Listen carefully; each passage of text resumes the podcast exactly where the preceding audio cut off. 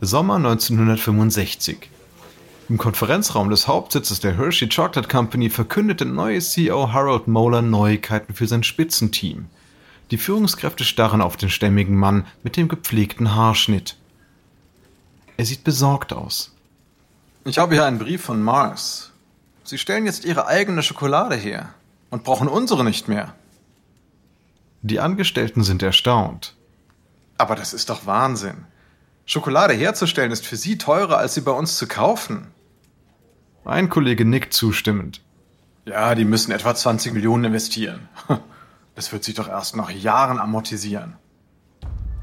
Doch die Manager von Hershey haben nicht verstanden, dass Forrest Mars nicht an die nächsten Jahre denkt. Er plant langfristig. Der Unternehmer weiß, dass er keinen Großangriff auf Hershey starten kann, solange er auf dessen Schokolade angewiesen ist. Aber es gibt noch einen anderen, einen aktuellen Grund, so vorzugehen. Moeller wendet sich an den Hauptbuchhalter von Hershey.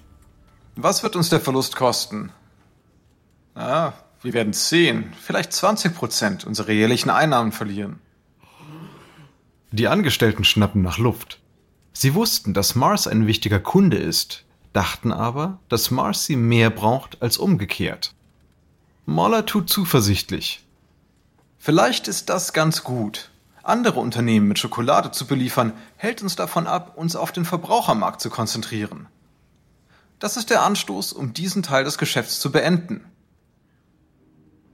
In Wahrheit ist Moller zutiefst besorgt. Seit Forrest die Leitung bei Mars übernommen hat, ist es finster geworden. Das Unternehmen nimmt nicht mehr an Fachmessen teil, spricht nicht mehr mit der Presse und ist aus der Handelsorganisation für Süßwaren ausgetreten. Moller weiß nicht, was Forrest vorhat, aber sein Bauchgefühl sagt ihm, dass es nichts Gutes sein kann. Zum ersten Mal überhaupt fühlt sich die Hershey Chocolate Company angreifbar.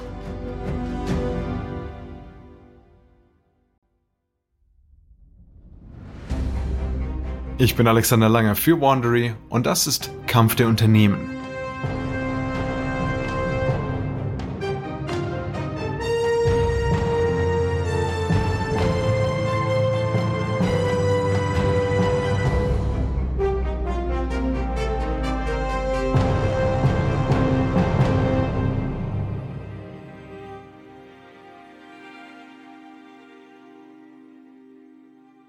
Letzten Folge wurde Forrest Mars Chef der Firma Mars und krempelte das Unternehmen seines Vaters mit radikalen Methoden um. Jetzt will er Hershey die Krone des Schoko-Imperiums entreißen. Dies ist Episode 4. Mars macht mobil. Im Jahr 1965 gibt es ein neues Gesicht im Hershey Schokoladenunternehmen. Sein Name ist John Rawley. Er wurde gerade als Leiter der Marketingabteilung eingestellt. Eine Abteilung, die bisher nur aus einer einzigen Person besteht, ihm selbst. Er ist der allererste in dieser Position. Der Vorstandsvorsitzende von Hershey, Harold Moller, brauchte Rawley, um die Bedrohung durch das Unternehmen Mars abzuwenden. Aber zuerst muss Rawley überhaupt seine Abteilung aufbauen. Und dafür braucht er Informationen. Rawley trifft den Verkaufsleiter, der schon ewig bei Hershey ist und kurz vor der Pensionierung steht. Hallo, ich bin John Rawley, Leiter der Marketingabteilung. Der Mann ist verwirrt. Marketing? Was ist das? Rawley seufzt, denn fast jeder bei Hershey's stellt ihm diese Frage. Gut, ich will Preis, Verpackung und Werbung so einsetzen, dass wir mehr Verkäufe erzielen. Tun wir das denn nicht schon? Nein. Ich sag mal so, Sie verkaufen Schokoriegel an Geschäfte, richtig? Ja. Nun, Aufgabe des Marketings ist es, diese Schokoriegel an den Kunden und aus den Geschäften zu bringen. Ha, aber unsere Produkte verkaufen sich doch von selbst.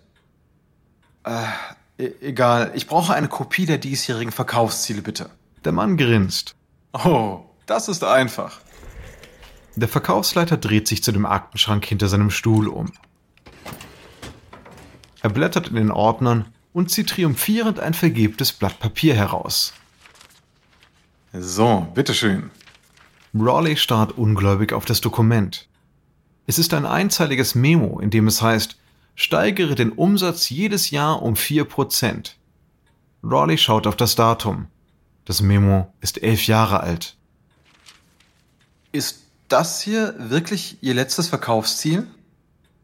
Jawohl. Bewährtes soll man ja nicht ändern, oder? Um dieses Fossil von einem Unternehmen zu erneuern, muss Raleigh Externe einbeziehen. So viel ist ihm jetzt schon klar. 1966. Jack Dowd liegt auf dem Bett im Zimmer eines Hotels in der Stadt Hershey. Dowd ist ein Marketingleiter aus Boston, der für Canada Dry Ginger Ale gearbeitet hat. Morgen früh hat er ein Vorstellungsgespräch bei Hershey's. Und er ist sich nicht sicher, ob er die Stelle haben will. Aber die Herausforderung reizt ihn. Denn Hershey's ist das einzige Unternehmen in der umsatzstarken Oberliga ohne Marketingabteilung. Er ruft bei sich zu Hause an. Hallo Schatz, ich habe gerade eingecheckt. Na, und? Wie ist das denn so? Das Hotel? Nein, Hershey. Der Ort, an den wir ziehen werden, wenn du den Job annimmst. Oh, das ist. das ist lächerlich. Ich wohne im Coco Inn, dem Kakao-Hotel, an der Ecke Kakaostraße und Schokoladenallee. Sogar die verdammten Straßenlaternen haben die Form von Hershey-Pralinen. Ich kann mir nicht vorstellen, hier zu leben. Aber mal sehen, wie es läuft. Am nächsten Morgen trifft Dowd den CEO von Hershey, Harold Moller, zum finalen Gespräch. Moller beugt sich nah zu Dowd heran und sieht ihm direkt in die Augen. Mr. Dowd, es gibt da etwas, das Sie über Hershey wissen müssen. Wir machen nämlich keine Werbung. Dowd verschränkt die Arme. Ah, ich glaube, das wird sich ändern. Moller lehnt sich zurück. Wie kommen Sie darauf? Nun, erstens, Ihr Marktanteil sinkt. Moller nickt zögernd. Dann, die neuen Produkte gehen nicht so gut wie die alten. Ja, das stimmt. Und drittens mögen die Erwachsenen, die mit Hershey aufgewachsen sind, die Produkte lieber als Kinder. Moller blickt weg. Ja, das ist ebenfalls richtig. Dowd lächelt. Und genau deshalb müssen Sie mit Werbung beginnen. Die Frage ist nicht ob, sondern wann. Dowd bekommt den Job. Zunächst muss er einen Marketingplan für jeden einzelnen Artikel entwickeln, den Hershey verkauft. Und sofort stößt er da auf ein Problem, denn das Unternehmen stellt eine Vielzahl von Produkten her und vertreibt sie in allen erdenklichen Verpackungen und Größen. Dowd beschließt, die Waren, die sich nicht gut verkaufen, aus dem Sortiment zu nehmen. Doch dann erfährt er, dass Hershey keine Verkaufszahlen für die einzelnen Artikel speichert. Er beauftragt also ein Marktforschungsinstitut mit einer Verkaufsanalyse.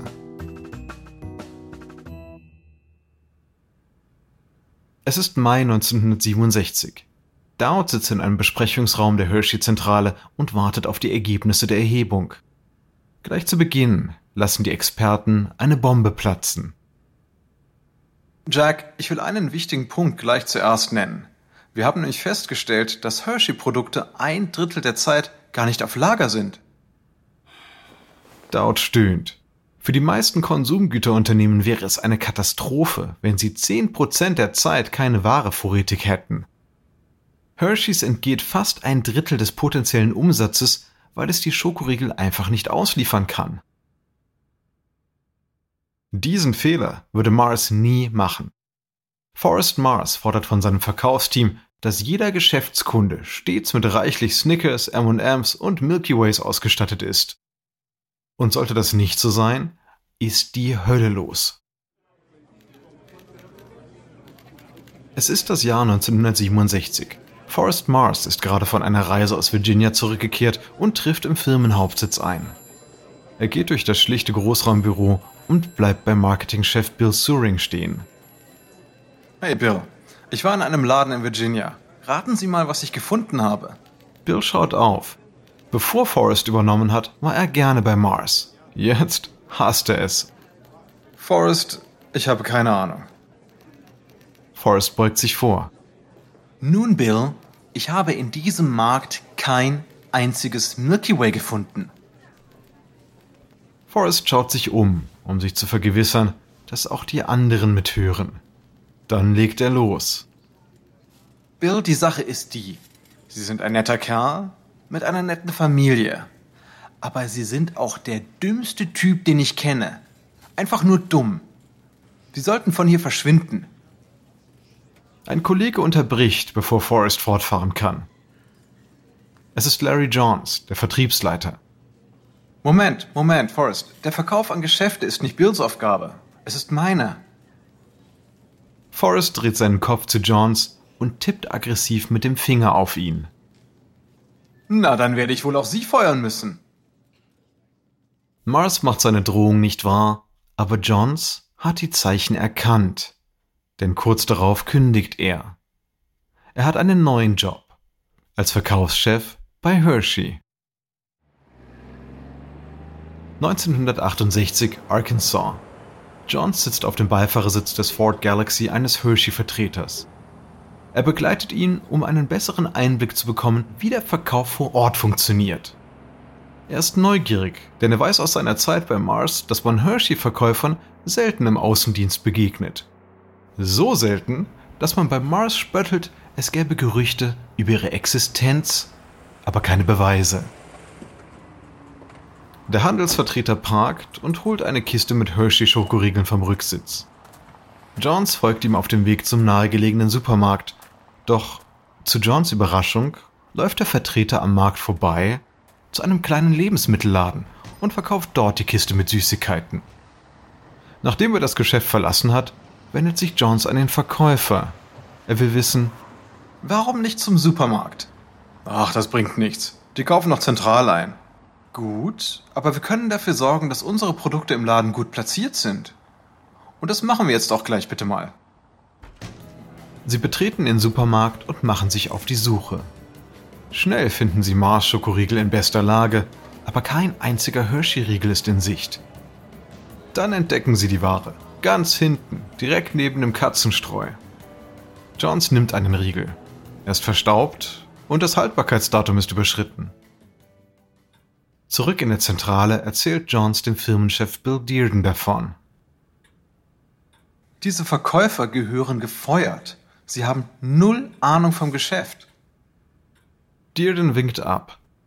Nein, das mache ich nicht. Was? Es ist nicht Ihre Schuld. Es ist unsere. Sie tun lediglich das, was wir Ihnen aufgetragen haben. Im Laufe der Monate deckt die neue Marketingabteilung weitere Probleme auf. Das Unternehmen ist so rückständig, dass es einem Museum gleicht. Es ist, als wäre die Zeit an dem Tag stehen geblieben, als Milton Hershey starb. Und nun droht die Situation kritisch zu werden. Jahrelang verkaufte Hershey's seine Schokoriegel für 5 Cent, obwohl die Kosten für die Zutaten in die Höhe schossen. Mars hat die Preise schon vor Jahren erhöht. Hershey dagegen verkleinerte die Schokoladentafeln. Aber die Preise steigen weiter und die Riegel sind inzwischen so dünn, dass man nichts mehr reduzieren kann. Ende 1969 beugt sich Moeller dem Unvermeidlichen. Er ordnet die erste Preiserhöhung in der 75-jährigen Geschichte von Hershey an. Von 5 Cent pro Riegel auf 10 Cent. Um den Schlag abzumildern, verdoppelt er die Größe der Hershey-Riegel. Aber das ist nicht genug. Denn für Amerikaner sind die 5-Cent-Riegel ein fester Bestandteil ihres Lebens. Die Preiserhöhung löst eine Gegenreaktion aus. Der Absatz von Hershey-Riegeln bricht um ein Drittel ein. Plötzlich ist Hershey in einer Position, die noch vor einem Jahrzehnt undenkbar gewesen wäre. Der Vorsprung des Unternehmens gegenüber Mars schmilzt dahin. Und nun liegen Mars und Hershey auf dem Schokoladenmarkt Kopf an Kopf. Das Schicksal der Konkurrenten steht auf Messers Schneide und kippt langsam zugunsten von Mars. Moller weiß, dass die Zeit gekommen ist. Wenn Hershey's die Nummer 1 bleiben will, muss es für sich werben. Ansonsten übernimmt Mars die Führung.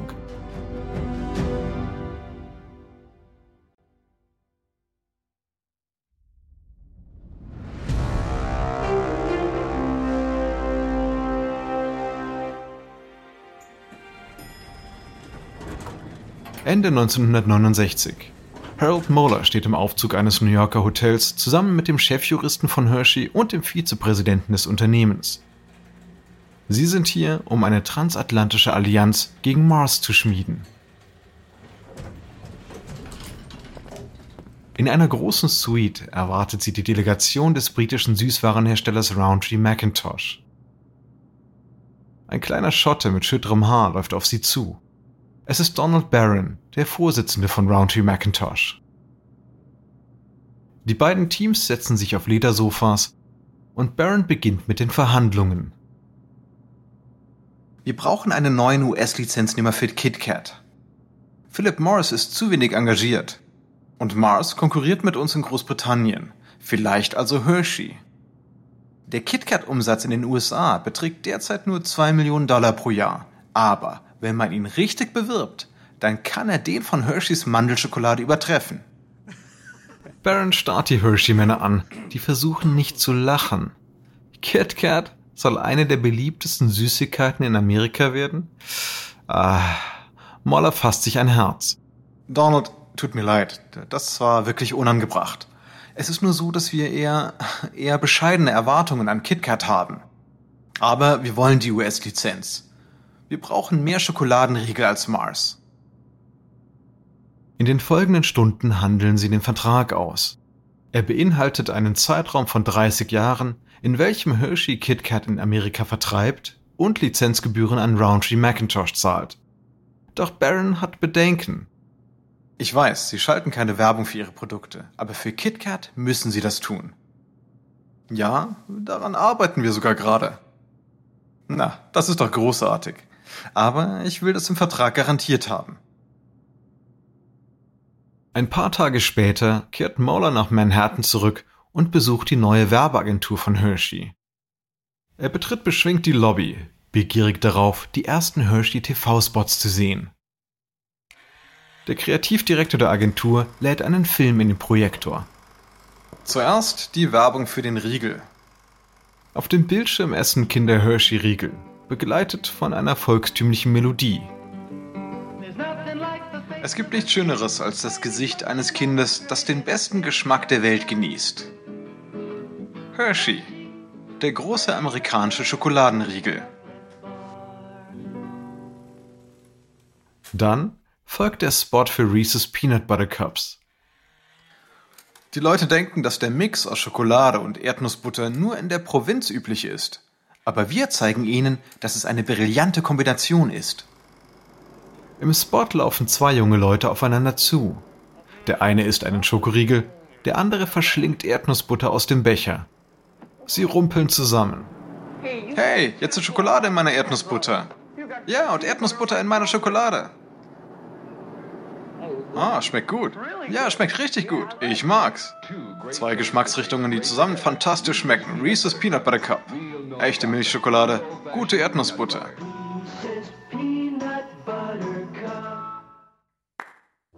Moller steht klatschend auf. Die sind ausgezeichnet.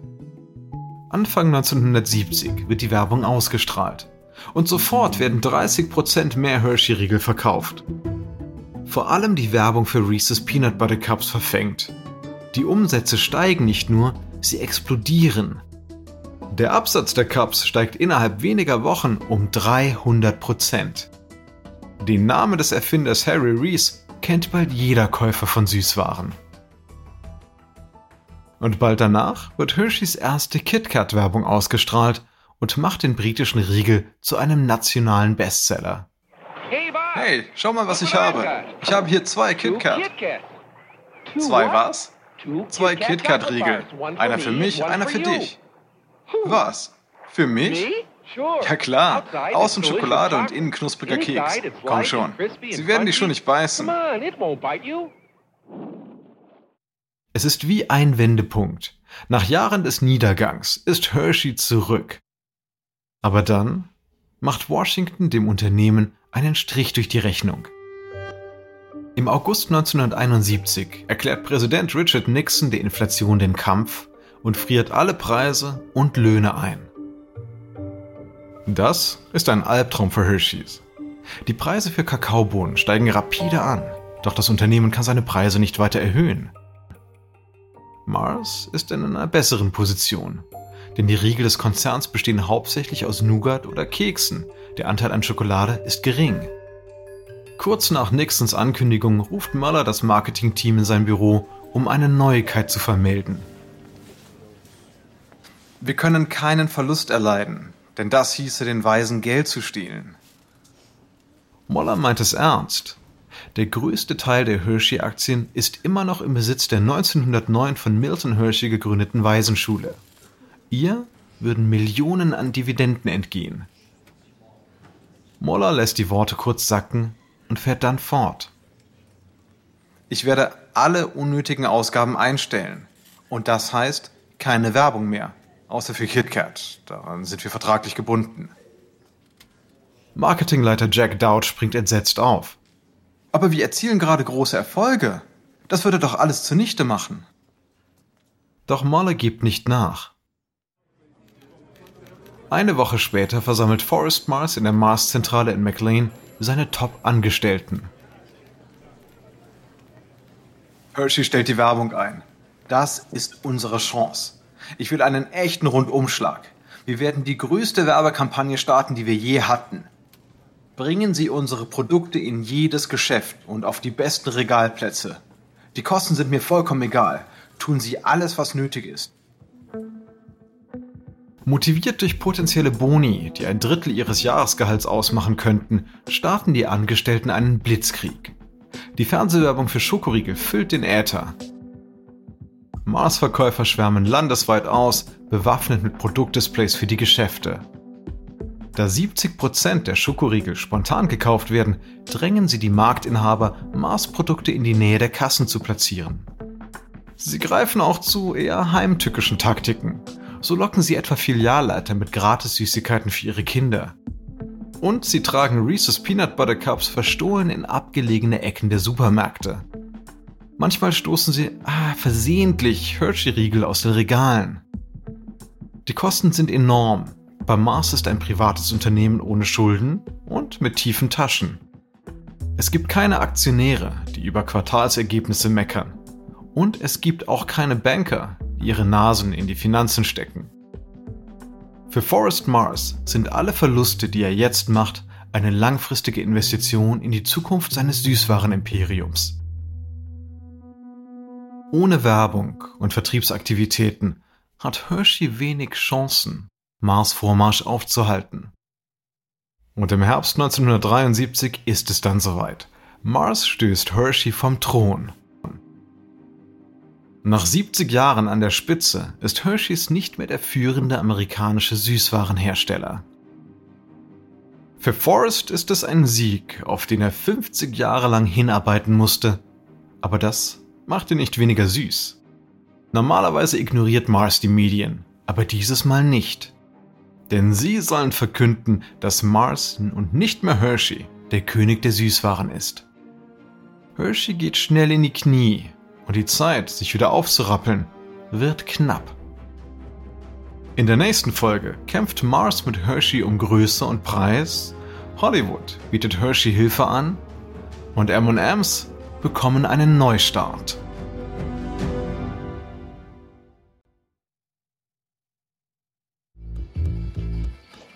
Das ist Kampf der Unternehmen von Wandery. Ich hoffe, Ihnen hat diese Folge gefallen. Ein kurzer Hinweis zu den Dialogen, die Sie soeben gehört haben.